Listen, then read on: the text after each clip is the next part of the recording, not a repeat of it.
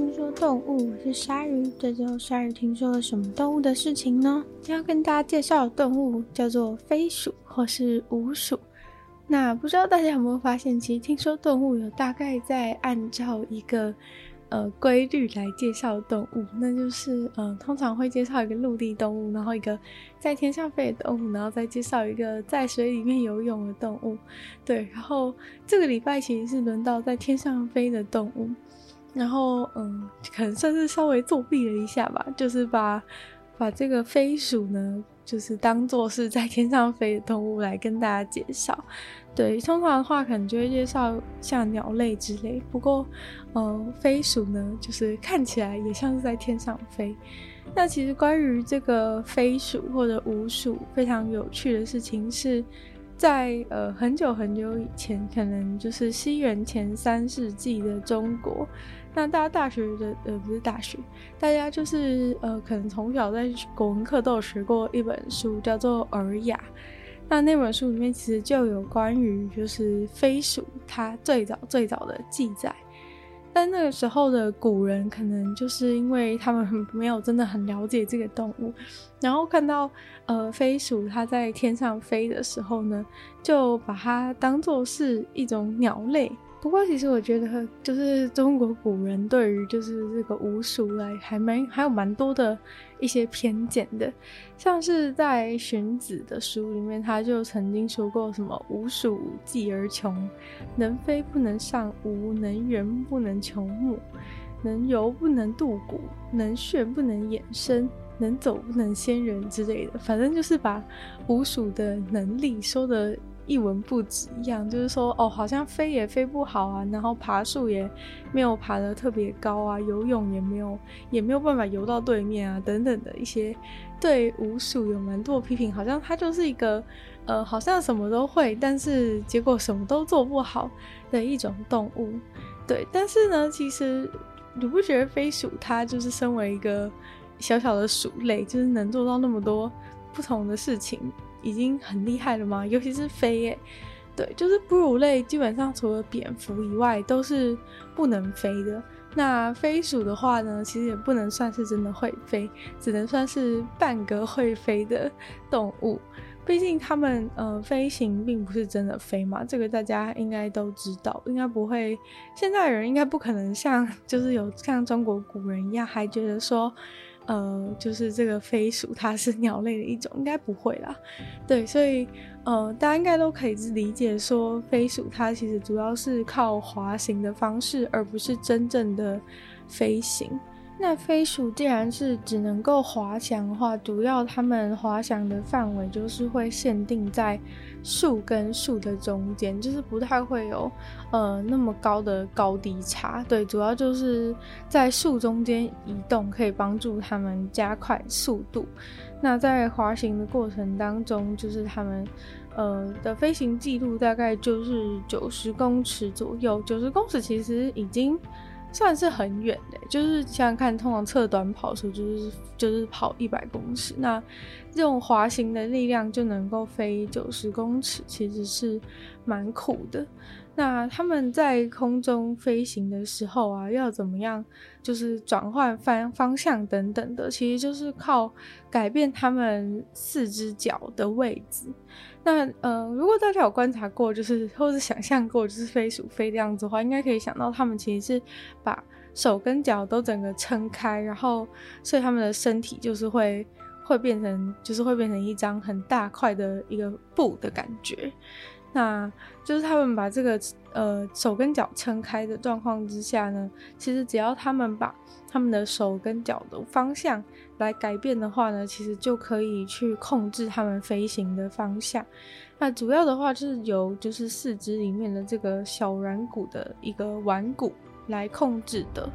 那其实在，呃，他们张开他们的这个飞行伞的时候啊，他们的手跟脚的比例是显得非常非常的小，就很像只是那种一块大帆布的四个角有一个就是小钩子的感觉。对，因为远远看的话，他们的手跟脚看起来就是很像很像那种很像那种爪子。那只要这么一小个手就能够控制他们飞行的方向。那这个飞鼠他们在滑翔的时候呢，这个手腕上面会伸出一块小小的软骨。这种特殊的软骨就是只有在飞鼠上面才能够看得到，在其他的呃哺乳类动物身上都没有找到。那呃，科学家有去研究说，诶，这个软骨它到底是从什么时候开始发展起来的？那其实呃，它们这个软骨啊，是跟其他的松鼠它的手腕的骨头结构是来自同一个源头，只是后来发展出了不同的样子。那因为飞鼠它其实也算是松鼠科里面的松鼠亚科。的一种动物，对，所以它其实其实大部分身体构造都还是跟松鼠会是非常的接近的，只是说它们的它们就是演化成了就是可以张开四肢，然后变成一个可以变成一个飞行伞的状态这样子。那它们这个手上的这个软骨，就是会跟它们的呃手合起来，会形成一个像是它们那块飞行伞上面的一个。呃，尖尖的、尖尖的部位这样子，然后在滑翔的时候就可以方便它去，方便它去使用。那把这个他们的这个呃飞行伞张开的时候呢，那个尖尖的部分啊，就是可以去呃加加强，就是这块飞行伞的紧绷程度。对，因为就是如果你这个飞行伞没有办法撑得很平的话，其实会减慢你飞行的速度。那它这个，它这个。叫做翼尖，就是这个软骨凸出来这个叫翼尖的东西啊，其实是可以，就是很细微的调整它这个飞行伞的各种角度啊，然后就可以间接的控制到就是空气的流动，所以就可以很很敏捷的去飞行这样子。那就是，嗯、呃，这个手腕就是会让他们的这个这个整个。整个飞行的方法变得非常的顺畅。那它这个飞行伞呢，到底是什么？到底是什么东西构成的？其实也并不是有，也并不是你想象中那么特别。它其实就是一个毛茸茸的。降落伞状的薄膜的感觉，对，就是它形状虽然说就是像一块张开的布啊，像降落伞这样子的构造，但它其实就是实际上还是跟就是一般松鼠其他的皮是比较类似，就是是毛茸茸的感觉。那只是说它会被归类成就是像薄膜一样的这种皮肤薄膜这样子的构造。然后呃，大小的话是从。呃，飞鼠的手去延伸到它的脚踝，这样子整片的，就是从手开始到脚围成一个长方形的感觉。那它们还有就是松鼠都有的那个非常蓬松的尾巴，对吧？那这个蓬松的尾巴在飞行当中也是有作用的，就是在飞行的时候啊，这个尾巴其实可以作为一个有点像是舵的感觉，就是有点像船的那个舵的感觉，就是它可以帮助。飞行的一个稳定性哦，或者是说像是飞机的机翼的感觉，可以保持平衡。然后当他们想要就是降落下来的时候，也会靠这个尾巴的部分去，就是比如改变尾巴的方向。例如说飞的时候，它尾巴可能是平行于它整个身体，然后降落的时候，它可能会把尾巴稍微放下来，就是嗯，做一个像刹车的动作。然后这样子的话，就可以减慢它飞行的速度，方便它降落的时候比较不会去撞到其他的东西。那人类对于飞鼠的演化，其实原本是有还蛮多争议的。在二十一世纪以前，就是对于飞鼠到底是怎么演化至今，其实有蛮多讨论。那后来呢，就有两个就是比较重要的研究，就让这一个飞鼠的演化史算是得到了一个共识。那在这个研究里面，就发现飞鼠大概应该是起源于十八到两千万年前，而且是单系的。那跟松鼠的话是有一些亲缘的关系。松鼠和飞鼠它们的祖先是还蛮近的。但是就是在演化上，就是造成它们就是飞鼠之后就变成是一个有滑翔机制的一个动物。那跟体型相似的松鼠相比较的话呢，就是在骨骼的方面，飞鼠啊，就是这些北方飞鼠啊、南方飞鼠，它们的腰椎和就是前手臂的骨骼都变得比原本的松鼠要长很多。那其实腰椎的长度增强，就是增加了，就是你的这个长方形滑翔翼的，就是长度。然后手臂的部分增强，其实就是增加了这个长方形滑翔翼的宽度。那脚跟手的这个比较，就是离比离就是核心比较远的骨头反而是变短的，对，所以感觉是就是他们的呃他们的他们最大程度的增加了这个飞行伞的大小，然后在他们的四肢方，是真正的四肢其实是缩短的状况。那这种的身体比例就是对于他们的飞行能力是很好的一个适应。然后也让就是这个飞行伞呢，可以可以就是最大程度的去减少他们的减少它就是机翼的一个重量，因为其实如果你的手还是维持手脚还是维持很大的状况之下，就算你的飞行伞变很大，你的四个角落也会变得太重，然后会不好飞。对，所以算是就是这样这样子的演化结果，是让滑翔可以更稳定，然后也增加更多的机动性。对，所以其实后来就是这个飞鼠的构造就是越来就越往这个方向发展，然后跟松鼠就越来越不同。那至于就是为什么就是松鼠要从一般的就是跟其他哺乳类一样，就是不会飞的动物变成是变成是这种会滑翔半会飞的动物，有一种可能的解释呢，就是因为这个。可以飞行的动作对于它们扩大找食物的范围是很有帮助的。对，就是其实用一样的能源啊，就是用一样的就是身体的能量，却可以就是找在更大的范围之内找到更多的食物，其实对它们的生存是有益处的嘛。就假如说今天你是松鼠的话，如果你想从一棵树，就是你在一棵树找完食物要去另一棵树的话，其实你的活动范围，就虽然说松鼠的跳跃能力也是很好，所以在一些树比较近的状况之下，松鼠是可以从一棵树就直接。跳到另外一棵树去找食物，但是假如说树跟树之间的距离比较遥远的话，大部分松鼠的行为模式就是它会从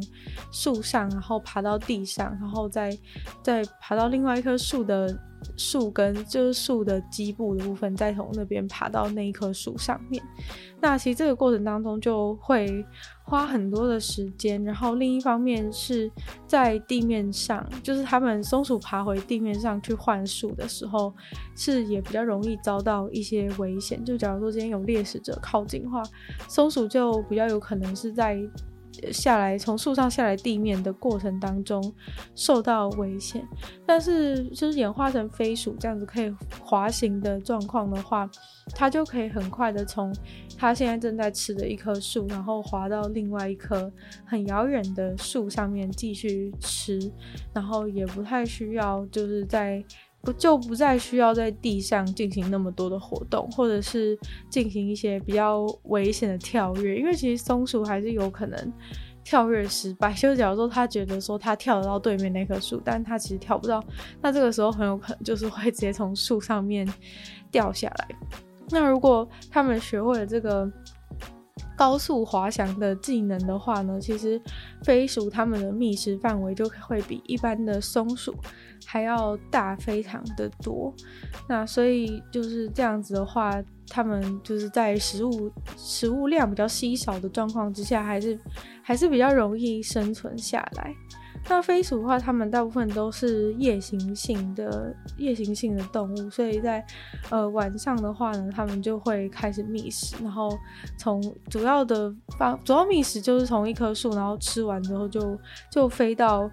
另外一棵的树上面，但虽然说在树上，其实也并不是一定就不会有危险，也有可能在树上的时候也会有在会在树上出现的一些猎食者，像是一些比较强大的猫头鹰啊等等，都有可能会想要吃它们。那这个滑翔的滑翔的技能呢，就可以让他们在树上也遇到危险的时候，也能够快速的，就是滑去另外一棵树上面躲起来。那在这个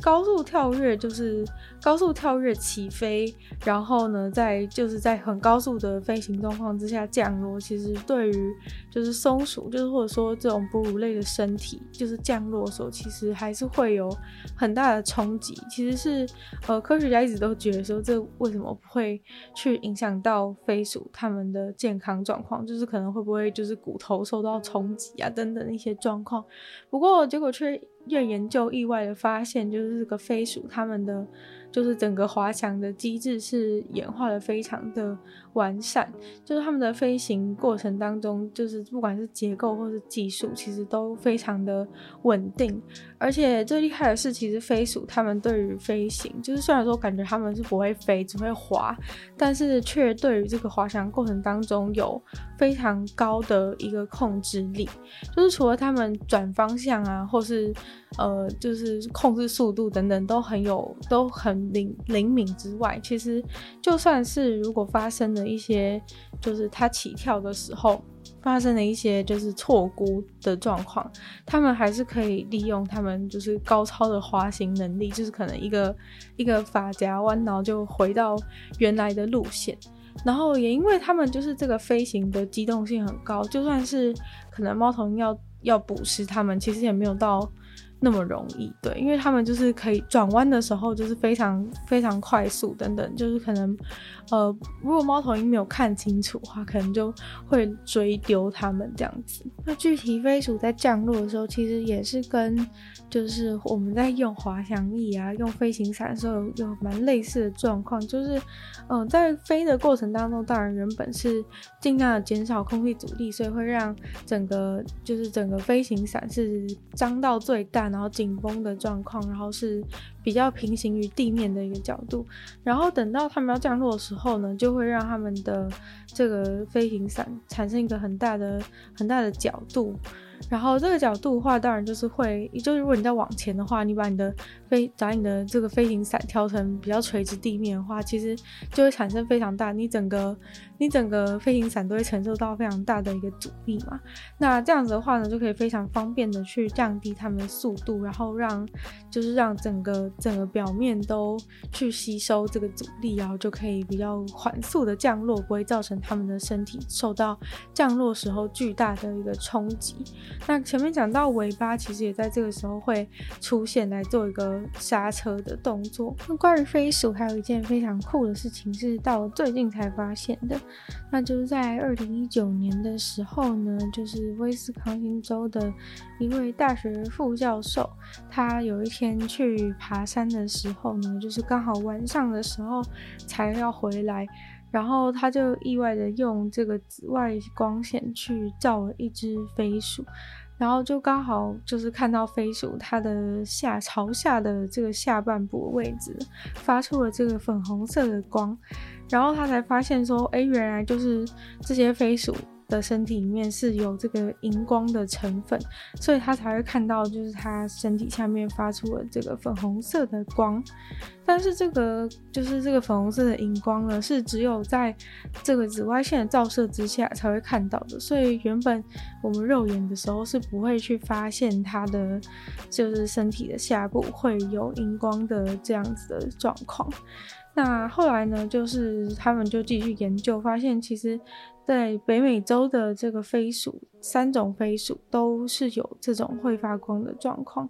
但是关于其他，就是说为什么这个飞鼠会发光是没有，还没有就是得到什么结论，因为毕竟二零一九年的时候才发现这件事情。那虽然说飞鼠它身体的其他部位好像也有这个荧光的成分，但是就是靠近下侧的地方发光是最强烈的。虽然说我本来就都知道说飞鼠是在夜间的活动比较多，但是就是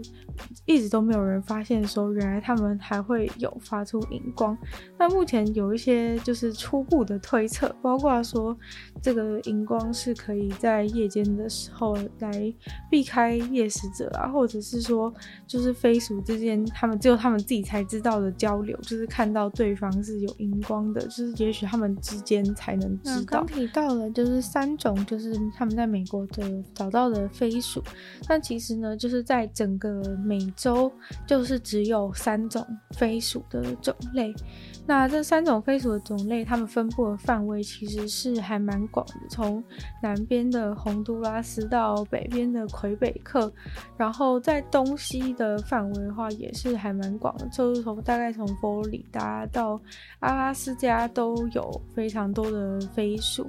那就是主要的话，这边就是只有北方鼯鼠、南方鼯鼠跟红宝鼯鼠这三个物种。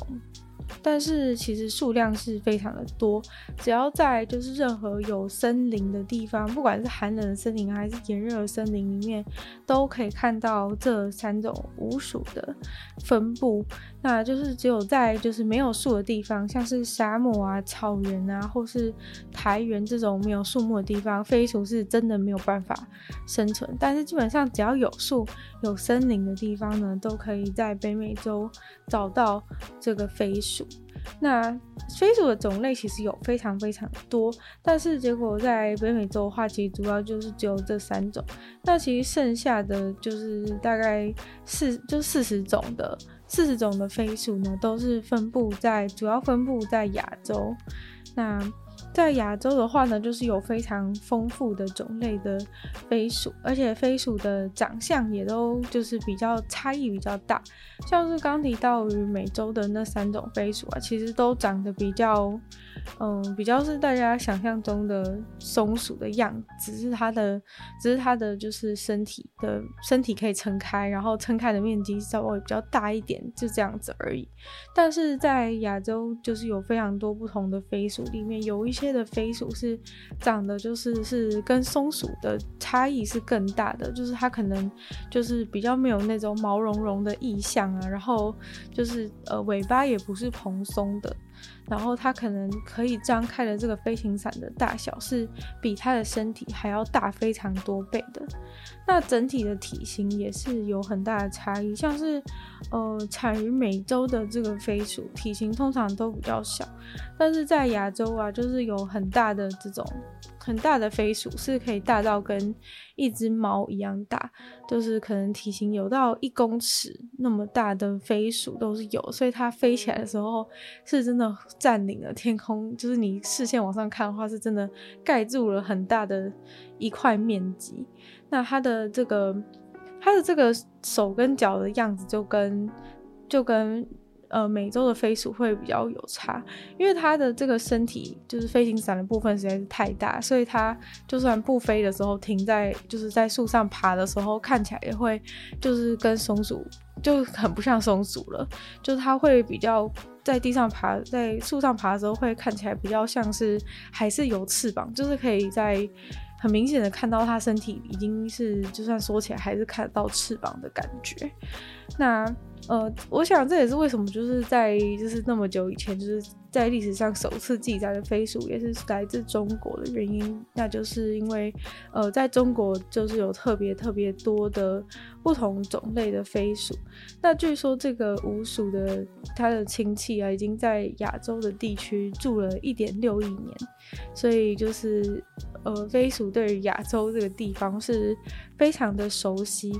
那亚洲的话呢，就是其实是在飞鼠的演化史上扮演一个很重要的角色，因为亚洲的话有非常多这种很浓密的一个森林，那这种森林里面就是其实是对生物的多样性是很是发展是很好的。那飞鼠的时候有很有可能是在在冰河的时期，也躲在这个森林里面，就是没有被没有被就是太冷而被冻死。那随着时间，就是他们就随着时间，他们就在这个是躲在这个森林里面，然后产生了一种新的物种，这样子。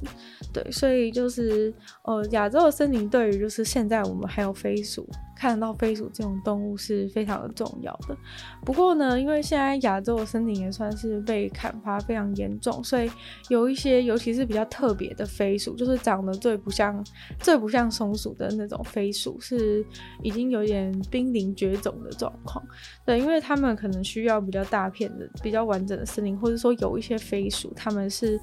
也就是。指定在比较特定的、比较特定的一些树种上面，它们才能够生存。那假如说这一片森林就是被砍掉的话，它们如果找不到适合它们居住的另外一片森林的话，那它们可能就会就是就会死掉了。那飞鼠的话呢，其实比大家想象中的还要无所不在。像是如果在北美洲的话，虽然说呃可能只有只能看到三种不同的飞鼠，但是它们其实算是。还蛮多的，但是很多人都不知道说，其实他们就在附近，因为其实近年来呢，就是飞鼠，他们除了就是住在。就北，尤其是北美洲的飞鼠啦，就是他们原本可能比较是住在一些树丛啊、森林里面，但是就跟就是熊啊，或者是之前讲过的浣熊一样，就是在北美洲的这些动物都变得越来越适应跟人在一起生活，或是住在比较靠近有和人居住的地方，他们也不会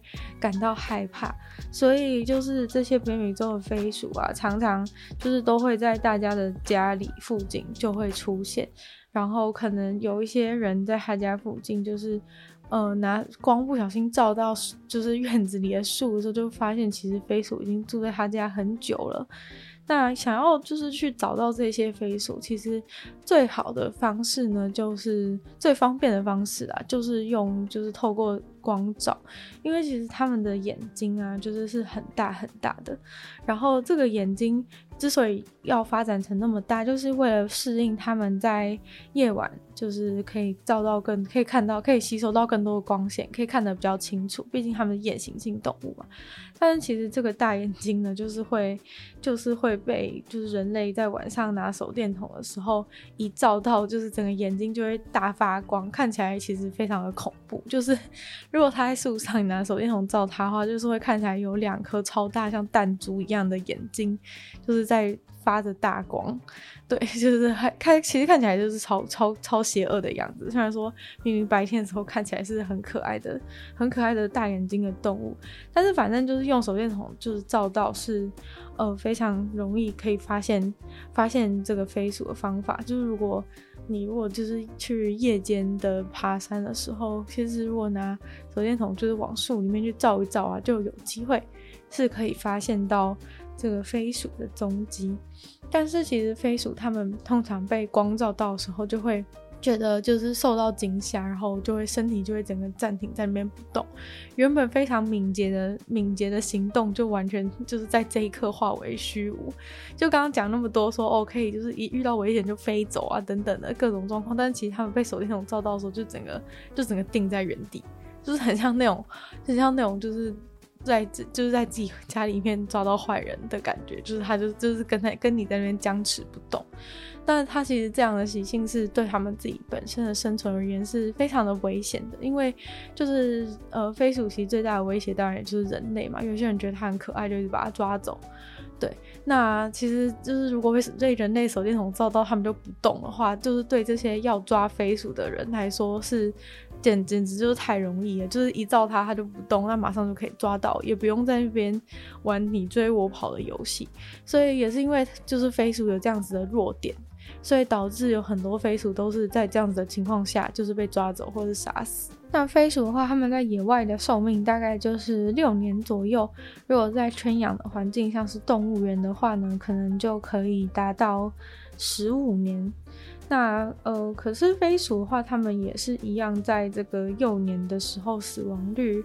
呃，非常的高。就是除了被这些，除了被这些猎食者啊，有很多像是蛇啊，或是浣熊，或是猫头鹰啊、雕啊，或是人类啊，或是郊狼啊、山猫或是野猫，各种的动物都很喜欢去吃飞鼠。那飞鼠他们自己喜欢吃的东西呢，就是很杂，基本上他们找到食物他们都吃，尤其是呃美洲的美洲的飞鼠更是就是完全不挑食，就是像种子啊、昆虫、各种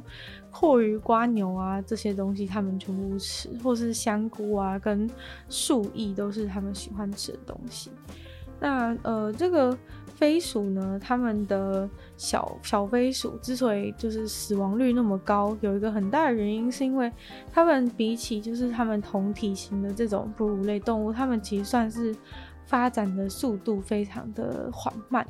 通常体型大、体型很小的动物都是很快就可以，很就是它生命周期可能比较短吧，所以它很快就会很快就会成熟，然后进入就是生命的下一个阶段。但是其实就是飞鼠的话呢，就是是还蛮算是动物界动物里面就是还蛮妈宝的一个一个角色，因为他们刚出生的时候是非常的脆弱，就是跟虽然说妈宝程度当然是比不上人类啊，人类就是最最妈宝的动物。然后这个飞鼠的话，他们刚出生就是跟人类婴儿一样嘛，就是非常的脆弱。他们出生的时候是完全看不到，然后也听不到声音的，那就是也是全身光溜溜的，连一点皮毛都没有，所以就是非常容易感染啊，然后受到各种的伤害。那眼睛的话，大概是要到。第三周才能够睁开，然后刚出生耳朵也听不到，所以就算有危险啊，就是可能他妈妈叫他什么的，他也没有办法，也没有办法听到。然后，呃，动作也是非常的不协调，就除了五官都不行之外，就是连翻个身都做不到。对，所以就是只会躺在那边，然后就是蠕动，然后发出 微弱的声音来叫妈妈这样子。除此之外，他们就是真的。真的还蛮还蛮废的，所以等于说妈妈必须要就是就是一直把屎把尿给他们照顾，大概六十五天左右。对，就是六十五天真的是已经很长了。就是你要想看，就是如果你是一个住在野外的生物，如果你是一个婴儿住在野外的话，你要六十五天，你要度过这六十五天，你才能够就是才能够比较能够自理的话，这这六十五天是非常的危险的。对，所以嗯，很多。很多这个飞鼠的妈妈就是会多做好几个巢穴，对，因为有的时候就是如果遇到某个巢穴遇到危险的话，这些这些婴儿都还没有办法还没有办法自己跑的话，他就必须要他就必须要赶快带着其他带着这些小小飞鼠，就是撤离到别的撤离到别的巢穴里面去躲起来。那可能就是在过了好几个月之后呢，就是这些飞鼠宝宝才会才会能够独立，然后独立之后，他们就很快的就会学会怎么样，就是高超的飞行技巧。那等到飞行技巧成熟的时候呢，通常就是他们真的能够真的能够独立的在森林里面生活的时候了。那虽然在很冷的地方呢，也能够看到飞鼠，像是阿拉斯加那么冷的地方也会有飞鼠，但是飞鼠呢，它们其实是不会。冬眠的，那虽然不会冬眠的，但是他们身体的这个新陈代谢还是会大幅的下降，来减少他们所需的能量，然后帮助他们度过冬天。那他们虽然不会冬眠呢，但是他们其实有一个非常非常酷炫的的习性，就是他们在冬天的时候会很多只飞鼠。就是抱在一起，然后挤在一团，然后互相取暖，让就是大家互相的那个身体的热量能够能够就是在身体在很多只飞鼠的身体当中去传递。那飞鼠的话呢，在跟人类之间的关系，就最近也变得越来越特别，因为就是刚刚讲到说，在北美洲很多动物，在很多动物都变得是跟人类相处的很。自然，然后不再害怕人类，甚至去利用人类的东西，像浣熊跟呃美国的黑熊啊，都会去翻垃圾，就是让加拿大跟美国政府都非常的困扰。那其实飞鼠其实也是其中其中一个，就是 这样子的这样子的动物。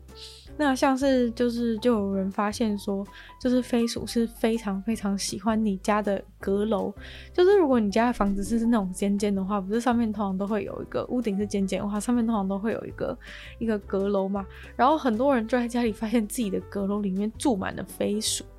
对，就是让他们觉得非常的困扰。就有一天要上去拿东西的时候，就发现哦，怎么里面全部都飞鼠这样子？那其实呢，就是呃要。能够好好的把这些飞鼠挡在外面，最好的方法就是要把你的房子的所有的入口入口点都必须要把它封死。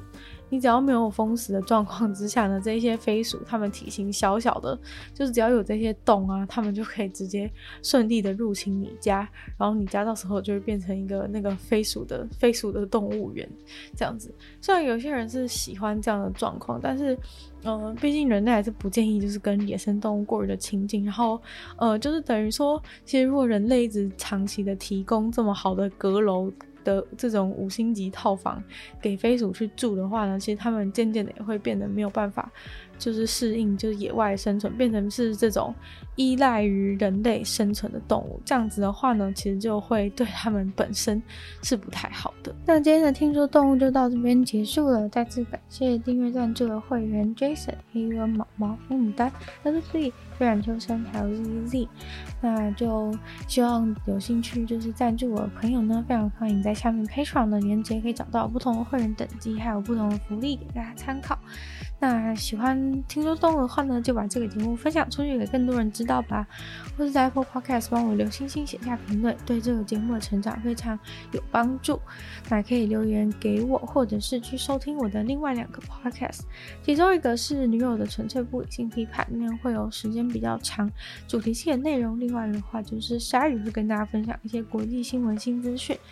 那就希望大家可以订阅我 YouTube 频道，追踪我 IG，然后听说动物就会继续在每周五跟大家相见。那我们就下次见喽，拜拜。